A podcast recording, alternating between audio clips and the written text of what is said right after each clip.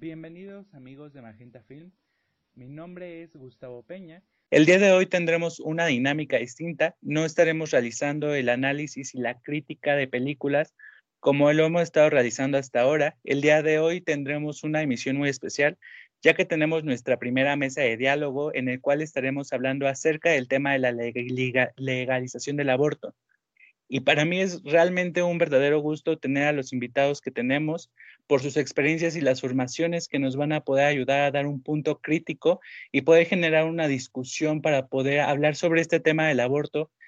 que desgraciadamente sigue siendo una utopía en muchos lugares y que sigue siendo un mecanismo de vulneración hacia la mujer. Realmente me honra y me da muchísimo gusto tener con nosotros a Ana Karen Conde, estudiante de la licenciatura de Derecho por parte de la Universidad Autónoma del Estado de México, así como a José del Ángel, también estudiante de la licenciatura en Sociología por parte de la Universidad Autónoma del Estado de México, y a Diana Castillo y Fernanda Arellano, estudiantes de la licenciatura en Comunicación de la Universidad Autónoma del Estado de México. Al contrario, es un gusto participar en esta mesa de diálogo. Muchas gracias, Gustavo. Y pues vamos a empezar. Igualmente, muchas gracias por la invitación, Gus. Eh, yo creo que es un honor, como siempre, poder compartir eh, perspectivas y qué mejor si lo hacemos en una em, en un trabajo interdisciplinario, ¿no? Sí, muchas gracias, Gus, por este espacio y por esta oportunidad. Bueno, eh, para empezar, eh, quiero empezar definiendo pues lo que es el embarazo, ¿no? El embarazo pues se va a entender como este proceso de la reproducción humana o esta parte de la reproducción humana, pues en donde va a haber esta implementación del embrión en el endometrio. Eh, pues justamente como estamos hablando en esta dinámica, que vamos a estar hablando acerca del aborto, pues me parece que es bastante prudente el poder definir lo que es el aborto y tener pues una clasificación de lo que vienen siendo pues algunos tipos diferentes de aborto y que nos va a servir justamente para contextualizar acerca de esta dinámica que se va a estar llevando. Eh, la Organización eh, Mundial de la Salud ha definido el aborto,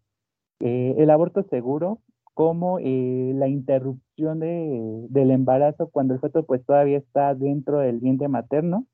y justamente esta parte de, del aborto seguro, la, la OMS ha reconocido dos tipos de aborto, que es el aborto espontáneo, que es pues esta parte de aborto que sucede sin esperarse, sin provocarse, que es de forma natural, y el aborto inducido, que ya es cuando se trata de hacer la interrupción del embarazo, pues a través de medicamentos o intervenciones este, quirúrgicas. Eh, también la OMS reconoce pues lo que es el aborto inseguro, que pues este eh, procedimiento para la interrupción del embarazo no deseado, pero que se va practicando con personas que no tienen la capacitación o la experiencia y que no están en un ambiente pues seguro y con estándares médicos mínimos. Eh, bueno, como forma de contextualizar, aquí en América Latina, pues algunos de los países que han tenido estas leyes permisivas y que ya empiezan a generar pues este diálogo para que se despenalice el aborto, es Cuba, es Uruguay y aquí en México, pues el Distrito Federal. Eh, hablando ya en contexto de México, en el mes de abril de 2007, pues se inauguró una época histórica para las mujeres, ya que en la Ciudad de México, pues aprobó la ley del aborto, la cual ha este, generado que se despenalice esta actitud hasta la décima semana de gestación. Este, bueno, eh, justamente pues esta cuestión del aborto, primero quisiera eh, saber cuál es su perspectiva y sus puntos de vista que tienen ustedes acerca de este problema social, bueno, de este movimiento social. Buenas tardes, eh, pues ya gracias por la presentación. Yo soy Ana Karen Conde, estudiante de Derecho, y respecto a mi postura sobre el aborto, yo estoy a favor de la legalización del aborto. Me parece que la criminalización del mismo es discriminatorio para la mujer y en lugar de verse como un delito, tendría que garantizarse como un derecho. Esto lo viendo a través de tres, tres perspectivas. La primera como derecho humano a la autonomía corporal. Todos debemos de tener la capacidad de tomar decisiones sobre nuestros cuerpos. Y creo que eso es algo fundamental, porque si ni siquiera tenemos esta autonomía corporal, ¿cómo pretendemos eh, lograr garantizar los demás derechos? Este es algo muy, muy, básico. Eh, la segunda, el segundo aspecto es como parte de los derechos sexuales y reproductivos. Eh, los derechos reproductivos hacen referencia a, esta a estas garantías y obligaciones que tienen todas las personas sobre su capacidad reproductiva, es decir, todo lo relacionado a la reproducción humana. E incluso el artículo cuarto constitucional determina que toda persona tiene derecho a decidir de manera libre, responsable e informada sobre el número y espaciamiento de sus hijos. Y con ello pues viene esta idea de que si yo decido tener cero hijos, pues este derecho debe ser respetado y no vulnerado, como actualmente la mayoría de las legislaciones de las entidades federativas lo, realizan. Además, eh, respecto a estos derechos reproductivos, quiero hacer mención que no solo protege o no solo se deben garantizar para mayores de edad, sino también para los menores de edad. Incluso existe una cartilla de derechos sexuales de adolescentes y jóvenes en donde el primer derecho de esta cartilla es el decidir de forma libre, autónoma e informada sobre el cuerpo y la sexualidad de cada persona. Entonces, aunque no se establece como tal este derecho al aborto, pues me parece que va implícito eh, el hecho de, poder decidir sobre este procedimiento médico. Y como tercer perspectiva respecto al aborto como derecho, me parece que va relacionado al derecho a la salud. Eh, este es un el aborto es un procedimiento médico, al igual que, un parto, y, se debe tener espacios dignos, eh, herramienta de higiene adecuada, eh,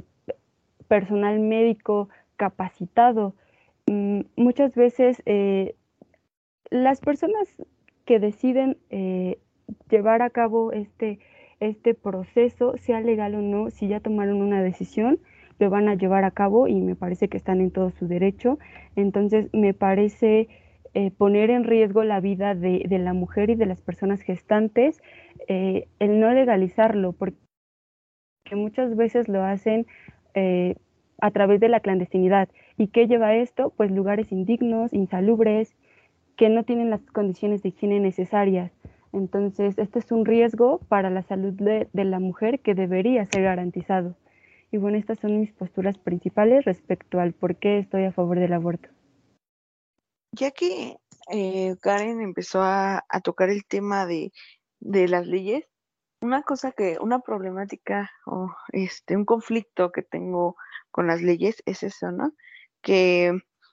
te pueden hablar de, todo lo que tienes derecho, ¿no? Pero en, algún momento le he platicado con este licenciados en Derecho que, que al final de cuentas, si las leyes, si, si, todo, todos estos derechos te, te garantizaran una vida digna, eh, no habría niños este, que necesitan eh, otras cosas. Yo no hablo como de cosas físicas. Creo que la ley se ha, eh, se ha establecido con esas con esos derechos y con esas obligaciones para los padres de, de, tener una casa, de tener una vivienda, de tener unos padres, em, incluso de tener una pensión o, cosas así, pero eso no te garantiza que tengan una buena calidad de vida. Me refiero a cosas sobre afecto, sobre atención, sobre cuidados. Eh, yo creo que todos los, niños o, todo, o toda persona que, esté en este mundo, todo ser vivo incluso, ¿no? necesita ese tipo de cuidados, esas, ese tipo de atenciones, eh, o al menos hasta una cierta edad, en donde ya tiene la capacidad de, decidir qué es lo que qué es lo que quieres o qué te beneficia, pero al menos para, para, para tener una infancia eh, bien y para crecer como, como debe ser, como es digno, como es una vida digna, pues la, la, la ley nunca, nunca te garantiza esto, ¿no? A pesar de que haya tantas leyes de que te, tengas un techo, una vivienda, eh, ropa o, incluso las leyes de salud, incluso lo hemos visto, o al menos en países como México, eh, eh, las leyes no te garantizan nada porque hemos visto la negligencia médica, hemos visto eh, hospitales en malas condiciones, eh, clínicas clandestinas, entonces estamos viendo que a veces las, las leyes no son suficientes para cubrir lo que es una vida digna. Es que me parece, estoy de acuerdo contigo, muchas veces lo que establecen las normas no se materializa respecto al deber ser pero me parece importante llevar al plano de la normatividad la legalización del aborto, porque si ni siquiera está en la norma que es legal, pues cómo vas a poder exigir ese derecho a, hospitales dignos, ese derecho a um, demás. O sea, creo que sí es necesaria la legalización, no podemos seguir como con abortos clandestinos porque eso sería aún peor para los derechos de las mujeres y la salud de las mismas. Eh, bueno, eh, para iniciar con mi participación, me gustaría poner un poquito en contexto el, el, carácter global de una palabra que ha servido como factor decisivo de, de los países, que es el desarrollo. Em, el desarrollo como una forma de medir ¿no? E, e, Esta, este crecimiento eh, político, económico y social de cada nación y que dentro de esto pues eh, se estipula un marco jurídico con, con normas de carácter general em, que van a darle a, las personas, como bien lo mencionan aquí las compañeras, pues estas, estas facultades, ¿no? Y para el caso de la mujer, eh, la facultad de decidir sobre su cuerpo. sin embargo, creo que en la situación de México o en lo que se denominan países desarrollados, todos estos factores que permean que permean la problemática del aborto eh, están desatendidos eh, desde el ámbito político, porque si bien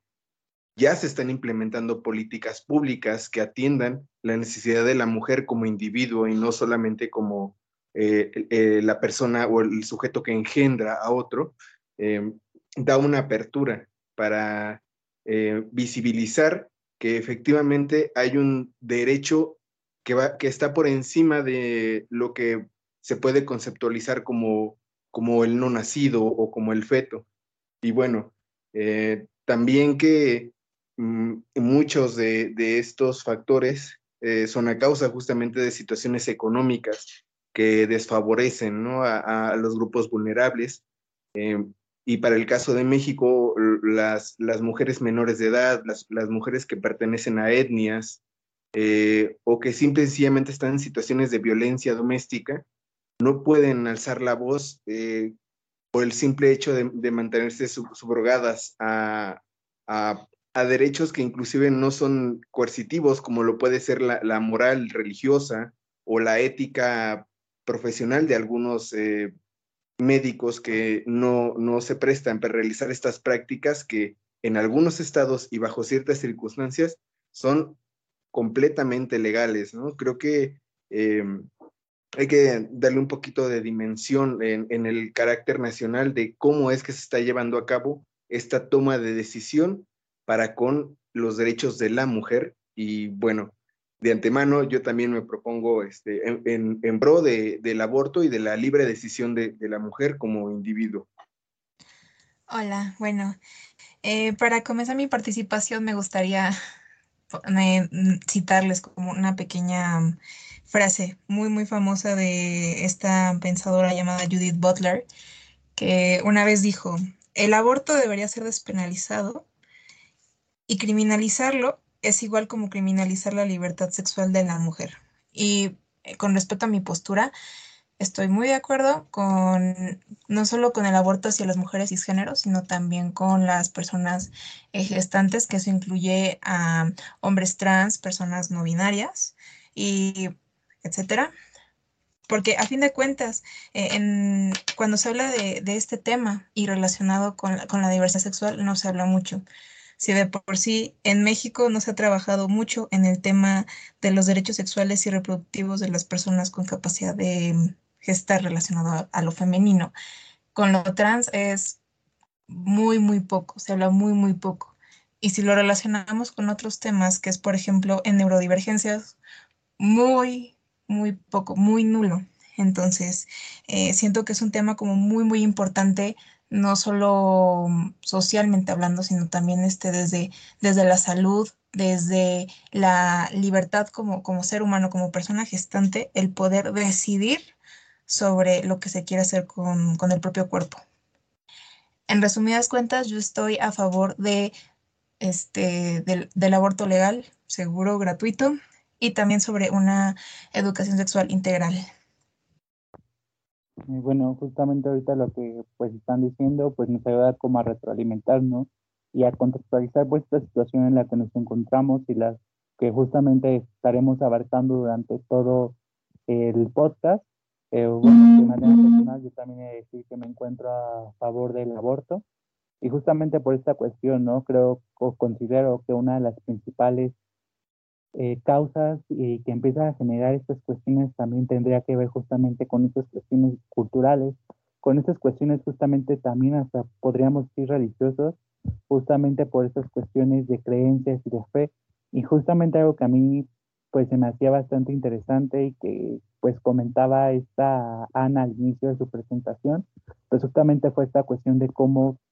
pues estas leyes también deberían de presentarlo, ¿no? Porque justamente a través del nombrarlo se empieza a generar también como estos ciertos mecanismos de vulneración, pues justamente pues como algunos grupos conservadores lo han visto, ¿no? Y como nos lo han venido manejando, pues esta cuestión también de ver cómo el aborto pues empieza a ser un sinónimo de un crimen, un asesinato, ¿no? Justamente porque en una cuestión, bueno, primero de derecho, pues nos venden esta cuestión de que pues es ilegal porque le estás quitando la vida, ¿no? Y estás atentando contra un, un derecho, una ley máxima, entonces pues se podría traducir como esta cuestión de algo inmoral, incluso pues de esta perspectiva, ¿no? Y pues igual este, ver cómo pues a través este esta cuestión de nombrar algo, de comunicarlo o de pues empezar a generar estos sistemas, pues empieza a generar también una problemática de esta cuestión.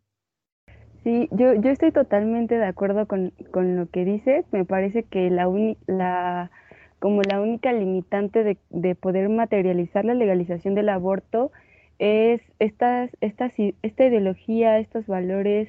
eh, relacionados con, con, la religión y con, pues, con su libertad de creencias. Creo que es muy, muy, muy respetable que, que las personas expresen en lo que creen, siempre y cuando no se afecta a terceros. Y, y un argumento que me parece muy válido es que la legalización del aborto no significa que sea obligatorio, ¿no? Y en cuanto a sus convicciones, pues creo que la legalización no les afectaría, siempre y cuando, pues, si no están de acuerdo, no lo realizan, pues, pues está, está bien, pero me parece que sí, la limitante respecto a cómo pensamos, eh, pues sí hace que, que, no se pueda legalizar o dar paso a, a esta utopía. En este caso, eh, yo, yo concuerdo mucho con lo que dijo José sobre, sobre las políticas públicas, de que si, si empezáramos por una educación sexual en, este, en los niños o en los adolescentes, en empezar a ver a la religión, ser realmente a, educación laica, eh, que es lo que dicta la Constitución, ¿no? Eh, si de verdad fuera una eh, educación laica, se, se, educaría sin estos tabús. O sea, yo sé que podría haber un choque de culturas o incluso un choque en, en este, sí, en la identidad, ¿no? De, del país o de la educación en México, porque así se ha manejado por todo ese tiempo. Sin embargo, yo creo que es un pilar importante para que se empiece a romper con ese tabú de la religión, o sea, empezar a incluso lo que en algún momento decían en, en este, con otras materias, de hablar de ciencia, de hablar las cosas como son, las cosas como, como, como existen y dejar un lado a estos, estos tabús religiosos, estos tabús de cultura, o sea, porque también eh, cuando empezamos a crear como estas barreras culturales, por eso se nos hace muy difícil creer que, que, que lo que, como, como sería el caso, la este hacer legal el, eh, el aborto sea, sea algo factible, porque no va, no va con nuestra, nuestras creencias, nuestra cultura, lo que, lo que nos enseñaron. Entonces, también tendría que, tendría, deberíamos dar pie a que seamos más, es que no es tolerantes, es ser más respetuoso con lo que los demás piensan, ¿no? Entonces, si, si empezáramos a hacer con, la educación sexual y con la educación en general, a, respetar lo que los demás creemos o lo que los demás sabemos o como los demás nos queremos manejar, yo creo que sería eh, una buena forma de empezar a, que los niños, los adolescentes, incluso los adultos empiecen a ver eh, estas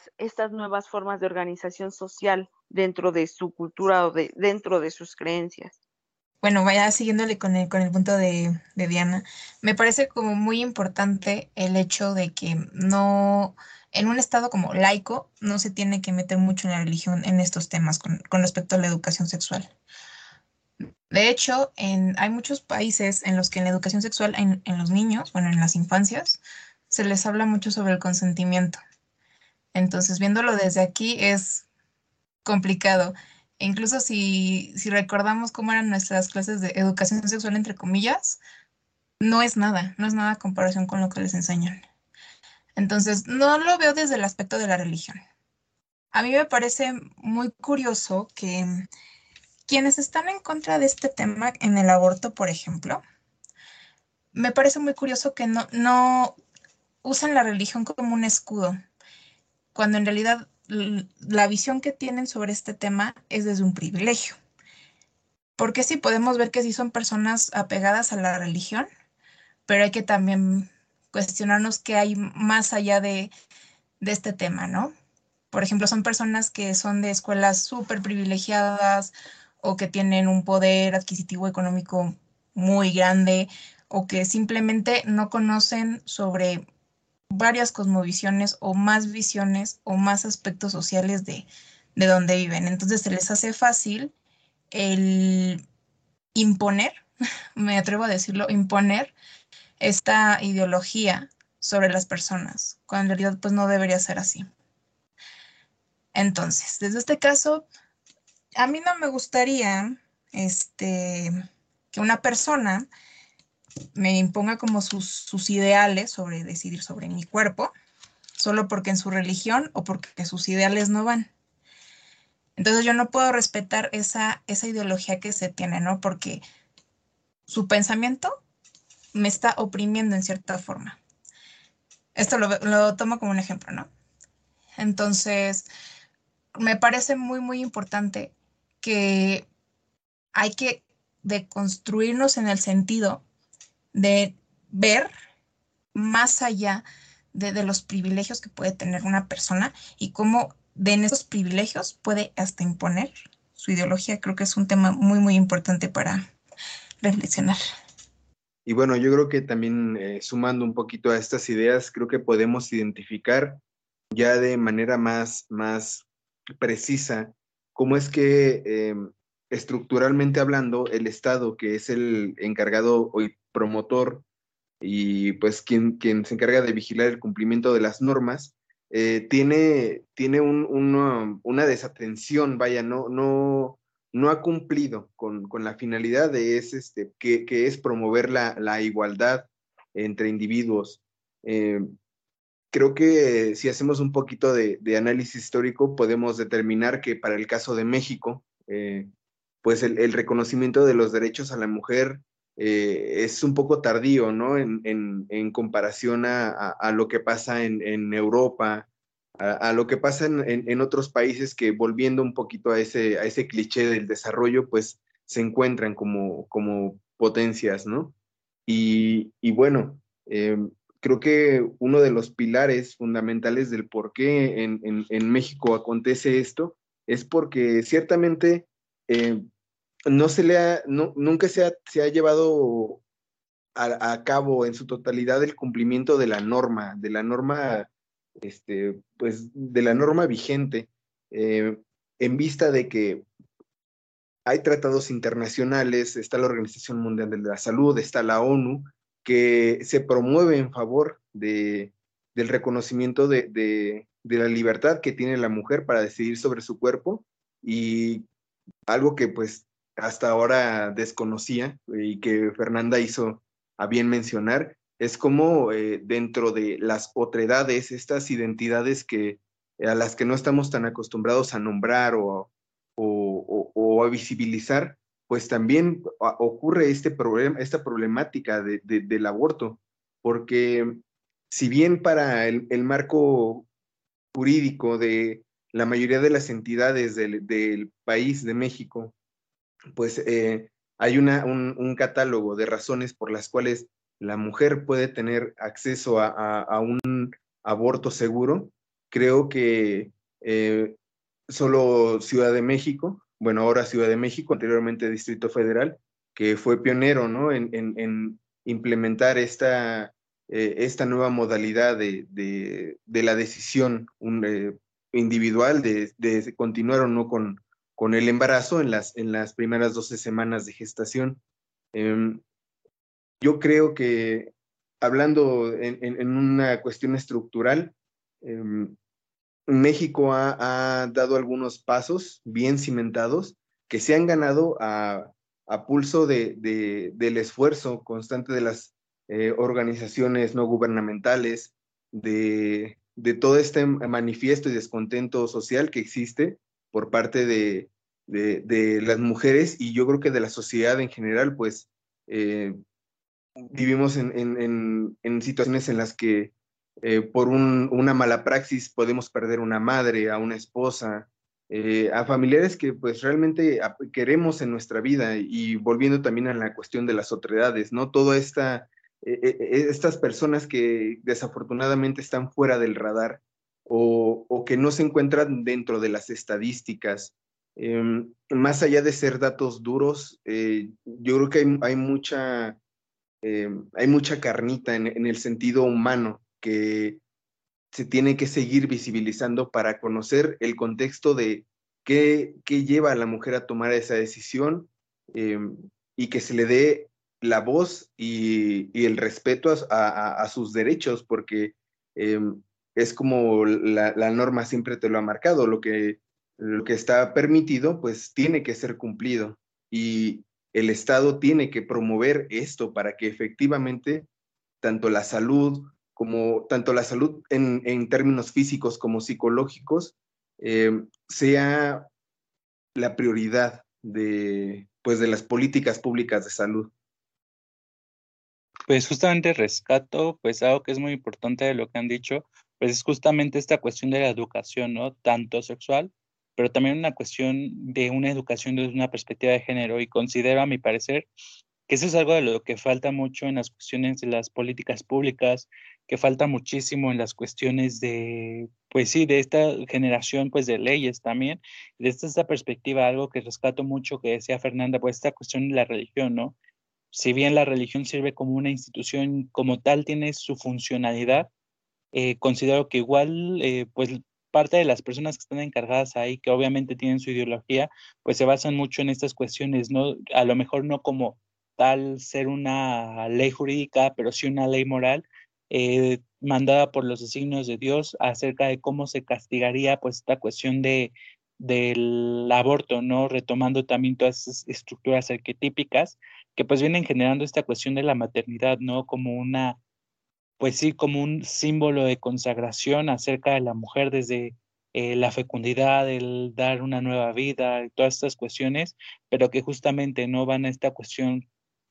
me parece que también de la vulnerabilidad, justamente por esta carga moral que muchas de las ocasiones se les pone a la mujer y que justamente como lo mencionaba Diana, pues van, a, van contra estos choques culturales, pues por estas nuevas ideologías que empiezan a generarse, ¿no? Y considero que sí, al, falta mucho este enfoque de perspectiva de género en donde se empiezan a generar estas cuestiones en las personas que están a cargo de este tipo de políticas para que el Estado empiece a funcionar de una forma más eh, pues por así decirlo, eh,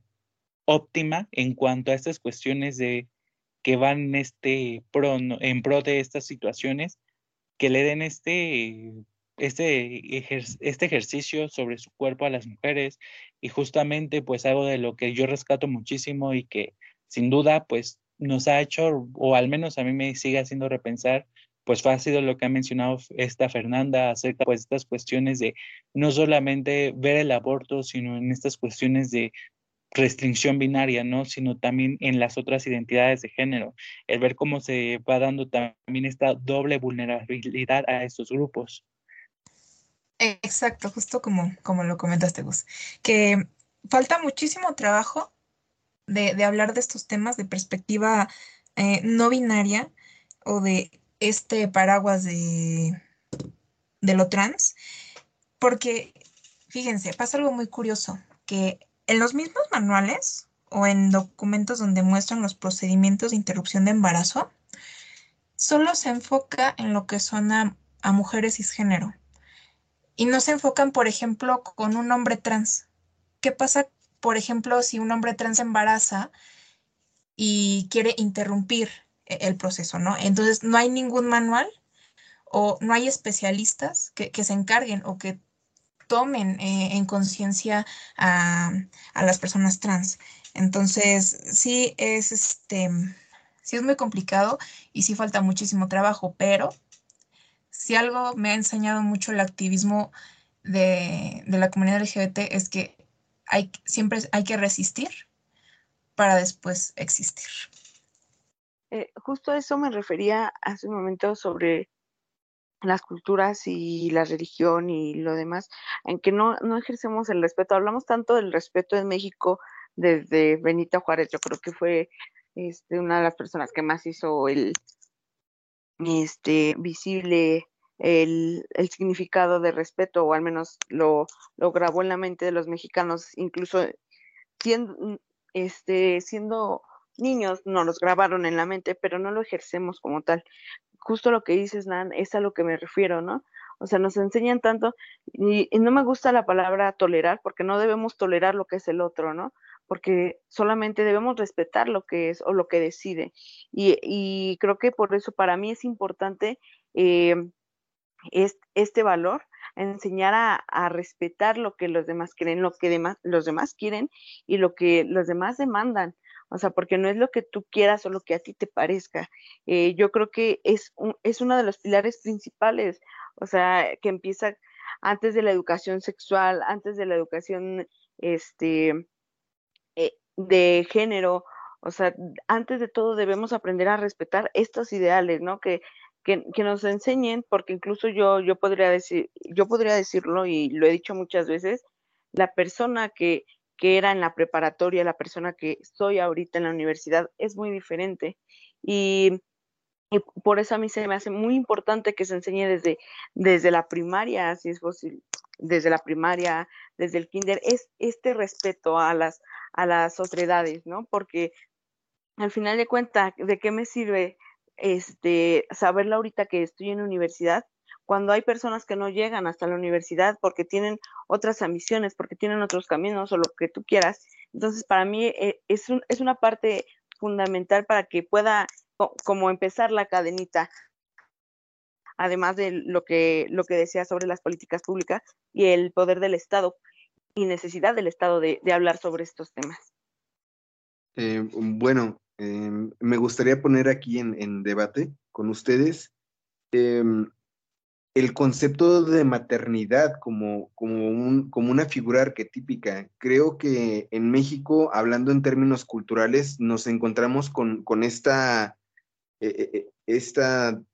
Y, esta vertiente, en la que por un lado la tradición nos dicta, bueno, la tradición impuesta religiosa nos, nos, dicta que hay un, un respeto, una, una, una, creencia, este, em, que está en un pedestal respecto a la figura de, la madre, ¿no? Eh, tal es el caso de, pues en este caso, eh, la Virgen María, ¿no? Que es el, todo un, mito que surge a, partir de, este, pues de, narrativas tal vez un poco eh, difíciles de, comprobar cronológicamente, pero sin embargo actualmente repercute a, nivel nacional, digo, lo, lo vemos con, con la celebración que se hace el 12 de diciembre, con, todos estos, con todas estas muestras, estas muestras de, eh, de, fervor, de, de, fe religiosa, y sin embargo, por otro lado, nos encontramos con, con un problema ya bien ubicado, que es eh, la violencia, la violencia que sufre la mujer por parte del hombre, ¿no? Entonces, em, ¿cómo funciona el concepto de maternidad cuando por un lado a la mujer se le está exigiendo que, que sea la mejor madre, que siempre esté al pendiente de sus hijos, pero por otro lado se deja a un lado sus, deseos, sus aspiraciones, eh, simple y sencillamente porque es lo que Dios le ha mandado, ¿no? Eh, como una expresión coloquial. A mí me gustaría saber qué, qué, piensan este, los invitados de este concepto de maternidad. Creo que nos dejó mudas. El, para empezar, yo creo que es un, es un término bastante, bastante conflictivo, ¿no? Eh, por lo que trae arraigado y más en México. Como lo dices, eh, tiene bastantes, este, bastantes problemas, yo creo. Si hablamos de maternidad, veo maternidades forzadas. Lo, lo primero que, que, escucho cuando, bueno, lo, que, lo primero que pienso cuando dices maternidad es en las madres obligadas a, no obligadas, pero el deber de ser madre, ¿no? O sea, lo que una cosa es lo que lo que tener el hijo y otra cosa es cómo te obligan a ser madre y no solamente este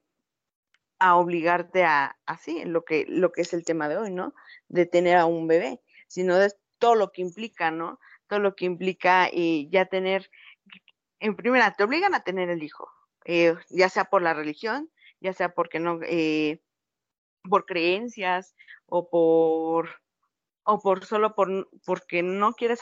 no puedes o no tienes el conocimiento de, que puedes hacerlo y que es tu derecho eh, de alguna forma poder abortar eh, no solo eso, sino todo lo que implica después de la maternidad, cómo te obligan a ser madre, ser buena persona, ser atenta, ser cariñosa, no tener errores como madre. Entonces yo creo que es un término muy, muy conflictivo, como dices, la religión te, te enmarca cómo debe ser una madre, incluso que este, he escuchado, escuché alguna vez decir a una señora que incluso hay, no sé cómo, cómo decir esto, pero hay perras que son más madres, así literal lo escuché, hay perras que son más madres que algunas madres. Y yo preguntaba, ¿pero por qué? O sea, ¿a qué se refiere? Dice, no, es que las madres debemos de cuidar a los hijos sobre todo y, y desde que nacen y desde que lo tenemos en el vientre, nosotros debemos este, ser como, o sea, lo, eh, tal vez no lo dijo como tal, pero, pero se da a entender, ¿no? como la Virgen, eh,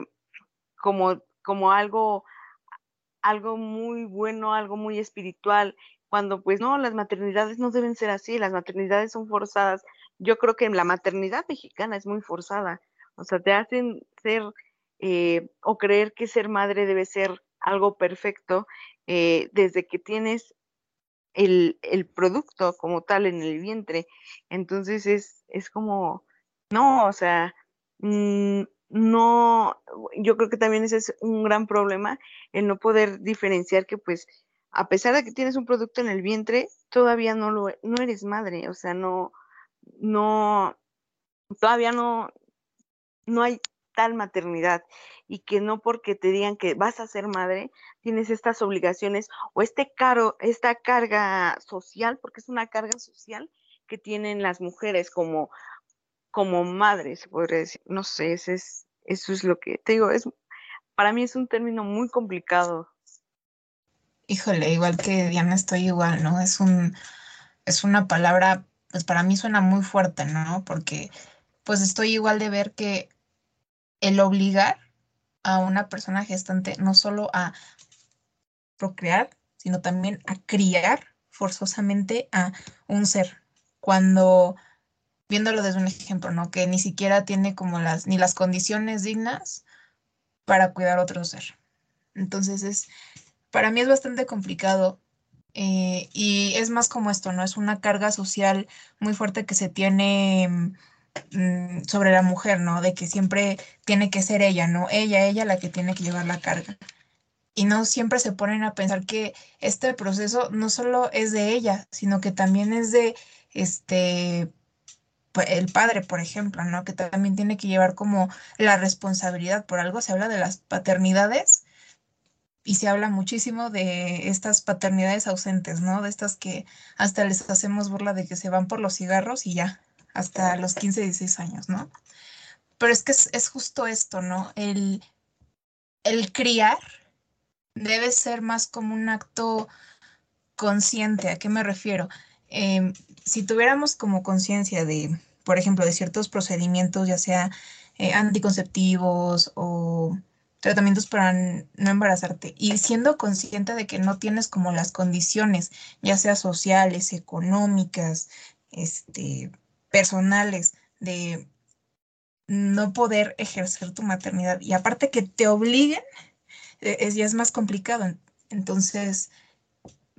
es eso, es, es un tema bastante complicado y verlo desde varias perspectivas es, no sé, es un poco abrumador, pero también nos tardaría, yo me tardaría como mucho para, para, este capítulo, así que pues lo voy a dejar hasta, hasta aquí. Bueno, pues también a mí me parece mm, es un tema complejo hablar de maternidad, comenzando por esta carga cultural que se tiene hacia la mujer y que incluso desde pequeñas ¿no? nos enseñan a ser madres o incluso, bueno, nos van preparando para tener que ser madres sin, darnos como esta oportunidad de elección. Y, también el hecho de, por ejemplo, que muchas veces es como una responsabilidad y, una obligación, que, bueno, que piensan que es una responsabilidad y una obligación de una mujer o, una persona gestante de tener que dar eh, a luz a, un, ser humano y creo que no, no debería ser así. Eh, por otro lado, creo que, que esta concepción o, o es, este, como esta importancia que se le da, como dijo José, a esta, por ejemplo, a la Virgen María, como, como esta, pues sí, esta, esta como gran imagen, creo que tiene un poco que ver también con esta privación o esta limitante para las mujeres a desarrollar su sexualidad, porque se habla como de ella como una buena madre, como eh, que fue madre siendo virgen, entonces no sé, si es, es limitante para la mujer. Por otro lado, creo que, que sí eh, el, el, proceso de la maternidad, como, como dijo Dianita, muchas veces es eh, pues un proceso que, que está siendo obligado y, e inconsciente porque, ¿cómo lo digo? Mm, es que el hecho de, de, de, llevar a cabo tu maternidad eh, es difícil. Todo el proceso del embarazo me parece complicado para la mujer porque tener durante llevar durante nueve meses a, un ser y, y, luego si es un embarazo forzado o que no es una decisión plena, me parece complicadísimo, aparte de, de pues todos los cambios que sufres, todas las cuestiones posparto y, y me parece que, que, toda la carga cultural que se le da a la mujer por, por el hecho de tener que ser la, la responsable de un hogar o del crecimiento de, de, un ser, me parece demasiado injusta. Eh, pues bueno, sí han surgido pues cambios culturales en donde se, se pretende la, la, participación totalmente válida y, justa de, de, las paternidades. Y también me, a mí al, al, hablar de maternidad, pues sí como que se me, se me viene a la mente estas maternidades que muchas veces no son visibles, como lo decía Nan, para las personas gestantes sin tener que ser obviamente mujeres. Y por otro lado las maternidades de las mujeres privadas de la libertad. Es algo que pues nadie piensa en ellas, ¿no? Porque a pesar de estar ahí, a pesar de tener como ciertos derechos limitados, hay derechos humanos que, que tienen que hacérseles válidos como, como es el derecho a la maternidad y si de por sí como que este proceso me parece difícil estando pues fuera de un centro penitenciario, no me imagino lo difícil que es pues llevar este proceso dentro. Es cuanto. Yo realmente, o sea, yo rescato mucho eh, pues los conceptos que se han estado pues manejando, ¿no? A raíz de tu pregunta, José, que pues justamente pues es la parte de la maternidad y es la parte de las paternidades, ¿no? En este caso, pues la cómo eh, pues de cierta forma una paternidad o cómo se ha visto, pues no parecía ser ligado tanto a una carga, por, así decirlo, no una carga simbólica, sino es más, parecía ser ligado a una cuestión más de jerarquía, por así decirlo, una cuestión simbólica acerca de una rectificación en esta pirámide jerárquica entre géneros, ¿no? El hecho de que si eres padre, se te ve como pues esta cuestión de, ah, pues es hombre, ¿no? Por así decirlo, y que se va generando a través también de esta cultura patriarcal, ¿no? Estas dos visiones. El hecho de también la maternidad, el ver cómo pues sigue siendo forzada, ¿no? Eh, no en todos los casos, no generalizo, pero que sí se llega a dar los casos de que son maternidades pues justamente no deseadas, que pueden ser dados justamente a través de situaciones previas, como es la cuestión de una violencia sexual, como es una cuestión, no sé, de una inseminación forzada o ese tipo de cuestiones, o incluso una violencia pues simbólica desde la cuestión de no usar el uso, un condón por parte del hombre y dejarle toda esta responsabilidad, ¿no? Dentro de este proceso de maternidad, pues viene haciendo también de cierta forma cuando no es deseada una carga. Y, justamente viendo cómo esas estructuras arquetípicas, pues ver cómo desde que se empiezan a generar pues estas ciertas deidades, se empiezan por, por lo general a, a, relacionar o a generar este acoplamiento estructural entre una cuestión de este término justamente de fertilidad a una figura femenina desde esta cuestión de los dioses, justamente pues eh, yéndonos a un contexto histórico aquí en México, pues cómo se veía esta cuestión de pues la diosa de la fertilidad o ese tipo de cuestiones, ¿no? Que ya van delimitando estos roles o estas estructuras de a quién le pertenece de cierta forma cada rol en esa estructura, ¿no? Tanto por una vulnerabilidad que se da desde el comienzo en que se reconocen los caracteres este, pues biológicos y ya esta cuestión de cómo el sistema o las instituciones van reafirmando también este poder que se va dando desde justamente pues estas normas este pues sí patriarcales y justamente también de esta norma heteronormativa, ¿no? Porque a través de esta norma, norma heteronormativa, pues todo lo que se sale de esta restricción binaria, pues no, tiene lugar, ¿no? A ser mencionado, por así decirlo, en esta cuestión de lo que mencionaba Dan, pues de estas cuestiones de un, una maternidad en personas con otras identidades de género, ¿no? Y justamente aquí, pues, y ya en esta parte de cómo se va dando esta cuestión de la maternidad, pues muchas veces eh, no deseada, pues vemos nosotros como hombres nuestro papel que hemos tenido, ¿no? En el hecho de, por ejemplo, dejar ciertas responsabilidades en el cuidado, ¿no? Y, por ejemplo, eh, no generalizo, pero el hecho de decir, por ejemplo, que, que, sin el, que con el condón, pues no se siente igual, ¿no? Negándose a usar un preservativo, que ya viene de cierta forma a marcar también esta este dominio, ¿no? Que se ha dado y que pues a nosotros de cierta forma desde ese momento nos estamos o se están este, ya dejando de lado esta cuestión de responsabilidad que también se va teniendo. Y justamente pues por estas cuestiones de falta de, una educación sexual también, de falta una educación desde perspectiva de género, pero también por esos choques, eh, pues sí, culturales que se van dando a través de cómo se han ido formando, cómo se ha ido haciendo. Y justamente, pues, retomando pues esta, esta pregunta que nos, bueno, que nos hacías en el inicio, de qué es lo que pues justamente significaba la maternidad. Pues bueno, eh, solo para eh, concluir con, esta serie de, participaciones, eh, pues me gustaría, ¿no? dejar como que bien claro esta cuestión entre los antagónicos, bueno, los conceptos antagónicos,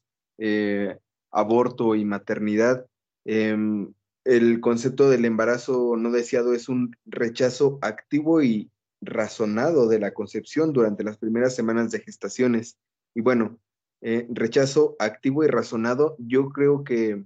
en, en contraposición eh, a la maternidad, pues se entendería que una maternidad tendría que ser eh, pues una aceptación activa y razonada del deseo de concebir una otra una vida en los términos en los que la mujer se sienta se sienta libre de, de, poder tomar la decisión o de estar acompañada hablando de ya de las, de las masculinidades. Y bueno, em, hay un paréntesis muy grande respecto a este tema de las masculinidades y al fenómeno, bueno, la problemática de, del aborto, porque eh, justamente brillan por su ausencia, ¿no? De, dentro de, de toda esta, este fenómeno. Eh, si bien para el caso de las entidades que, que eh, tiene, bueno, que dentro de sus eh, eh, opciones, o se le puede llamar opciones, o, vertientes de, o razones para, para realizarse un aborto, para el caso de Ciudad de México, tengo entendido de que al momento de que este, se acude a una, a una clínica para, para la interrupción legal del embarazo, se pide que sea tanto la, mujer como el hombre quien, quienes vayan y reciban una, una charla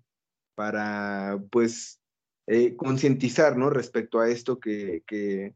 em, que, pasa, este aborto. Sin embargo, eh, podría asegurar que, que sigue, sigue estando en el tenor de, de cuestiones mm, morales que van más de la mano de la creencia subjetiva y no dentro de un bien común o dentro de una eh, política pública que favorezca a la mujer y que pues haga, haga, haga ver al, al, hombre la responsabilidad que tiene en, esta cuestión de la concepción, pues digo, necesariamente se, requiere, ¿no? O bueno, salvo las situaciones de, este, de la inseminación artificial, sin embargo, em, para el caso de México creo que, es, creo que está muy claro que, que sigue habiendo un, déficit por parte de, de, este, de estos roles de géneros que se interpretan en los núcleos familiares,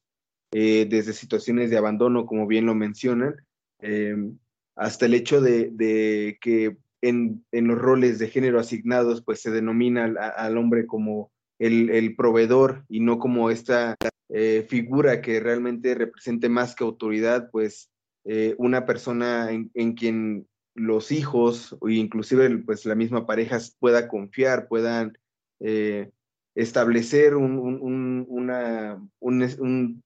un, estilo de vida que, que contemple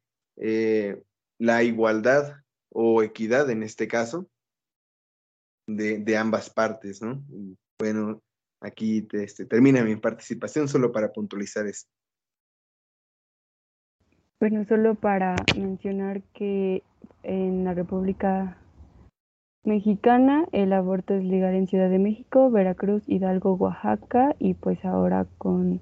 la resolución del 7 de septiembre de la Suprema Corte también en Coahuila. Eh, me parece importante el tema de las paternidades responsables. Eh, hablando en relaciones cisgénero, pero también eh, en cuestión de, de la concepción y, y de la decisión al, al aborto, me parece que sí es importante la pues la opinión de hablando de una pareja cisgénero de por ejemplo del hombre respecto a, aborto, pero me parece que, bueno, considero que la decisión debe ser totalmente de la mujer, debido a que pues es su cuerpo eh, y pues ella debería decidir acerca del mismo.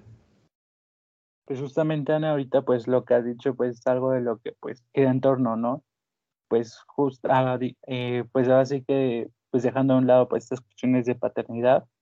pues sí, ¿no? O sea, la cuestión del aborto, pues justamente es decisión de la mujer, ¿no? Por la cuestión de decidir sobre, pues, su cuerpo, ¿no? Por todos estos cambios y por todas estas cuestiones que también le viene generando, ¿no? Eh, teniendo en cuenta que, pues, puede llegar a generar, no sé, problemas desde cuestiones de salud o simplemente por cuestiones personales de no desear esta maternidad y de no estar obligada también a esos cambios, porque finalmente, pues es su cuerpo de ustedes, ¿no? Y justamente, pues esta restricción del aborto, esta penalización, pues los, a las que vienen a vulnerar, a las que vienen a, a generar este tipo de violencias, este tipo de discriminaciones, este tipo incluso de criminalizaciones, pues es la persona que comete el acto justamente por no querer tener pues este proceso de maternidad. Y justamente pues retomando pues esta cuestión que dices del aborto, pues yo sí considero que, la, que el, el despenalizar el aborto, ya no tenerlo como un crimen, pues de cierta forma eh, en este contexto justamente en el que estamos, en estas situaciones, pues viene a ya no a ser un, un este, capricho, por así decirlo, sino ya viene a ser una necesidad por el hecho de que cada vez hay más abortos inseguros, eh, las secuelas que se puede dejar en el cuerpo de la mujer,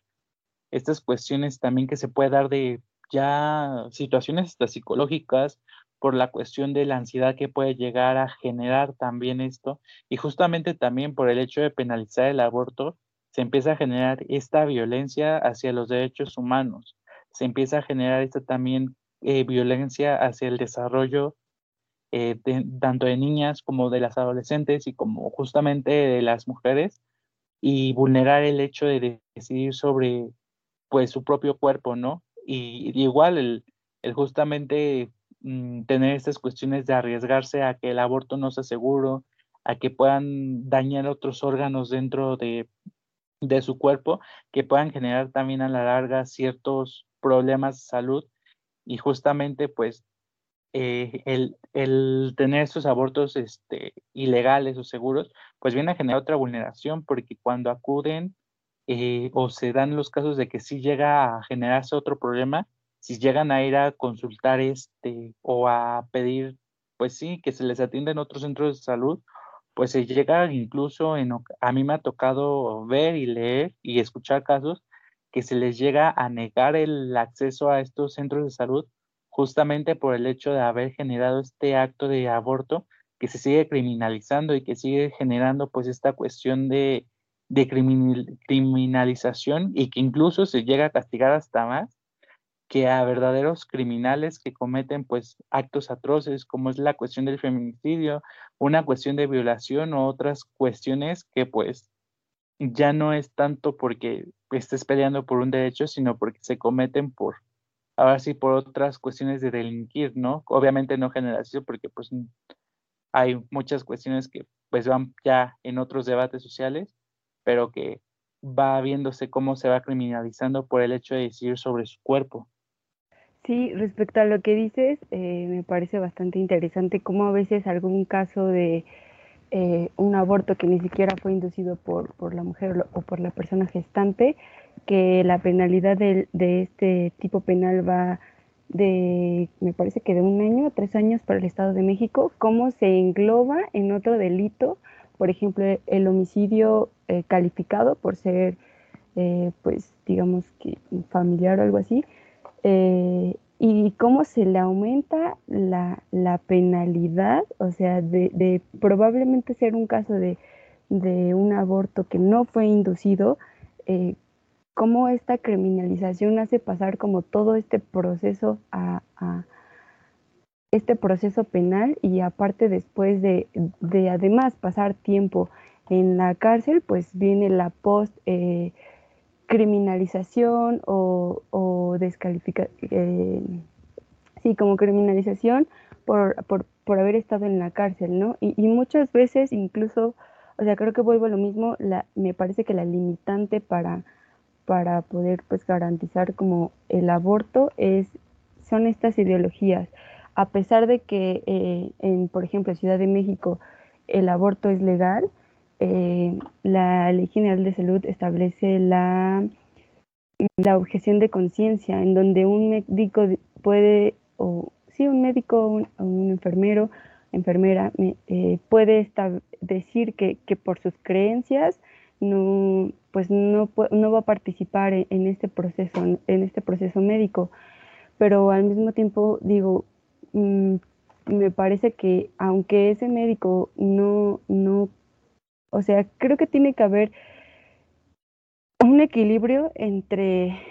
por ejemplo, entre esta objeción de conciencia, porque a pesar de que ese médico no quiera involucrarse en este procedimiento médico, siempre tiene que haber alguien que, que pueda apoyar, porque me parece injusto que, que a pesar de ser legal, no se le pueda garantizar a, a las personas, pues, el, el, derecho al aborto. Creo que los, los últimos puntos que se tocaron fueron, fueron importantes, tanto la maternidad, paternidad, este, el aborto eh, eh, y, y, los términos legales que, que, debemos tomar en cuenta para, eh, creo que, que como sociedad trabajamos, debemos trabajar en conjunto, ¿no? O sea, no solamente es un trabajo de Estado, si bien cae mucho peso en él, también es un trabajo social, un, un trabajo eh, en, el, en el ámbito de salud, en el ámbito de la legalidad, en el ámbito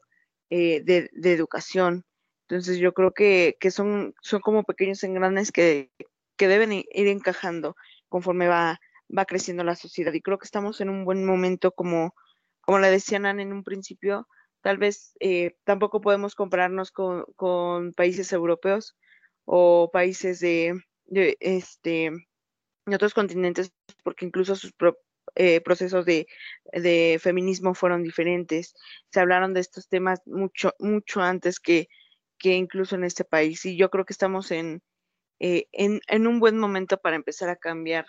y empezar a hablar de estos temas. Y, y creo que no, no es, es importante este tipo de espacios de, donde no solamente se hable se, se hable con este se, se hable de, sobre mujeres no sino también sobre lo sobre los hombres y sobre estos temas que a veces los tenemos como tabú tabús todavía. Estamos en un buen momento para para ir haciendo estos engranes en la sociedad para para deconstruirnos como lo decían bueno, pues uh, para concluir mi participación, me gustaría compartirles aquí este, dos, dos, pequeños datos que surgen de una encuesta realizada justamente por la Universidad Autónoma del Estado de México, que se llama Relación de Género, Salud Reproductiva y la capacidad de decidir informadamente para aminorar la inseguridad biográfica del estudiante de licenciatura de la UAM. Eh, bueno, la primera cifra que les voy a dar es de la edad de la primera relación sexual por sexo. Y eh, para este caso, eh, en los grupos de 12 a 15 años, eh, en el caso de los hombres es de 29.2% y de la mujer de 15.2%. En el siguiente grupo, de 16 a 18 años, en hombres es de 59 55.9% y de mujer 59.5%.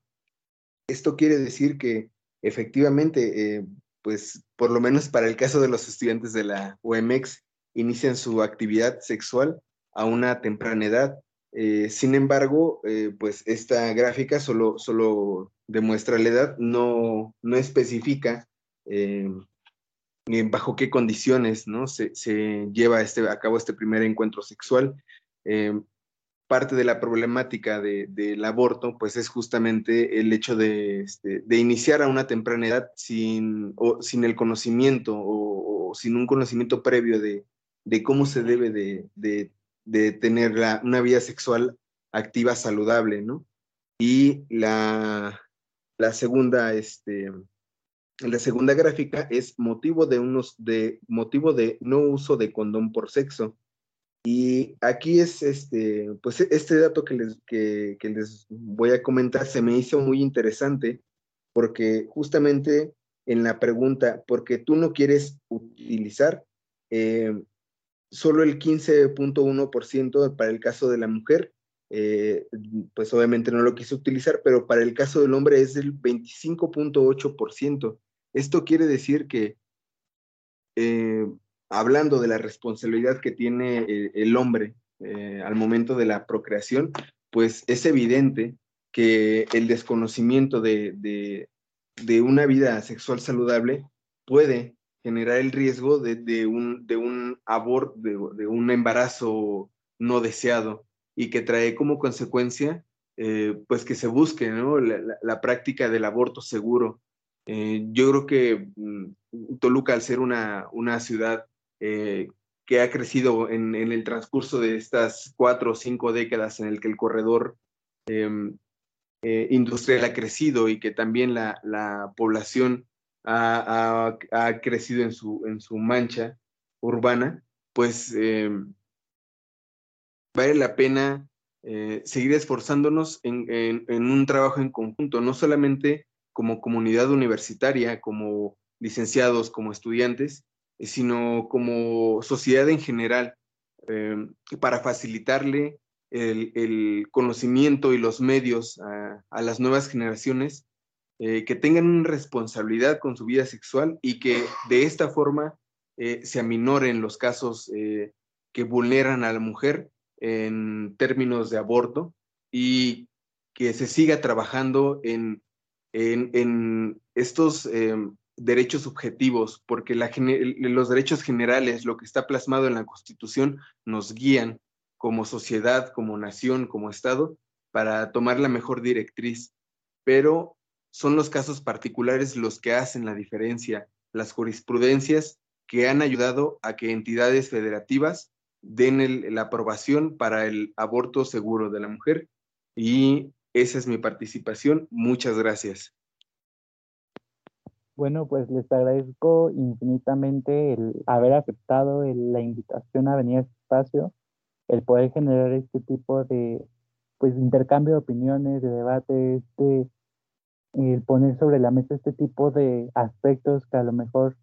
pues no se ven o que justamente que no se hablan. Y justamente eh, estos aspectos pues son los que le vienen a dar la importancia justamente a este proyecto que es Magenta Film, el hecho de poder generar espacios para poder debatir y el empezar a hablar justamente acerca de estos temas de los que lamentablemente o no se tiene conocimiento o no se quiere hablar eh, para poder empezar a generar este cambio, esta deconstrucción, eh,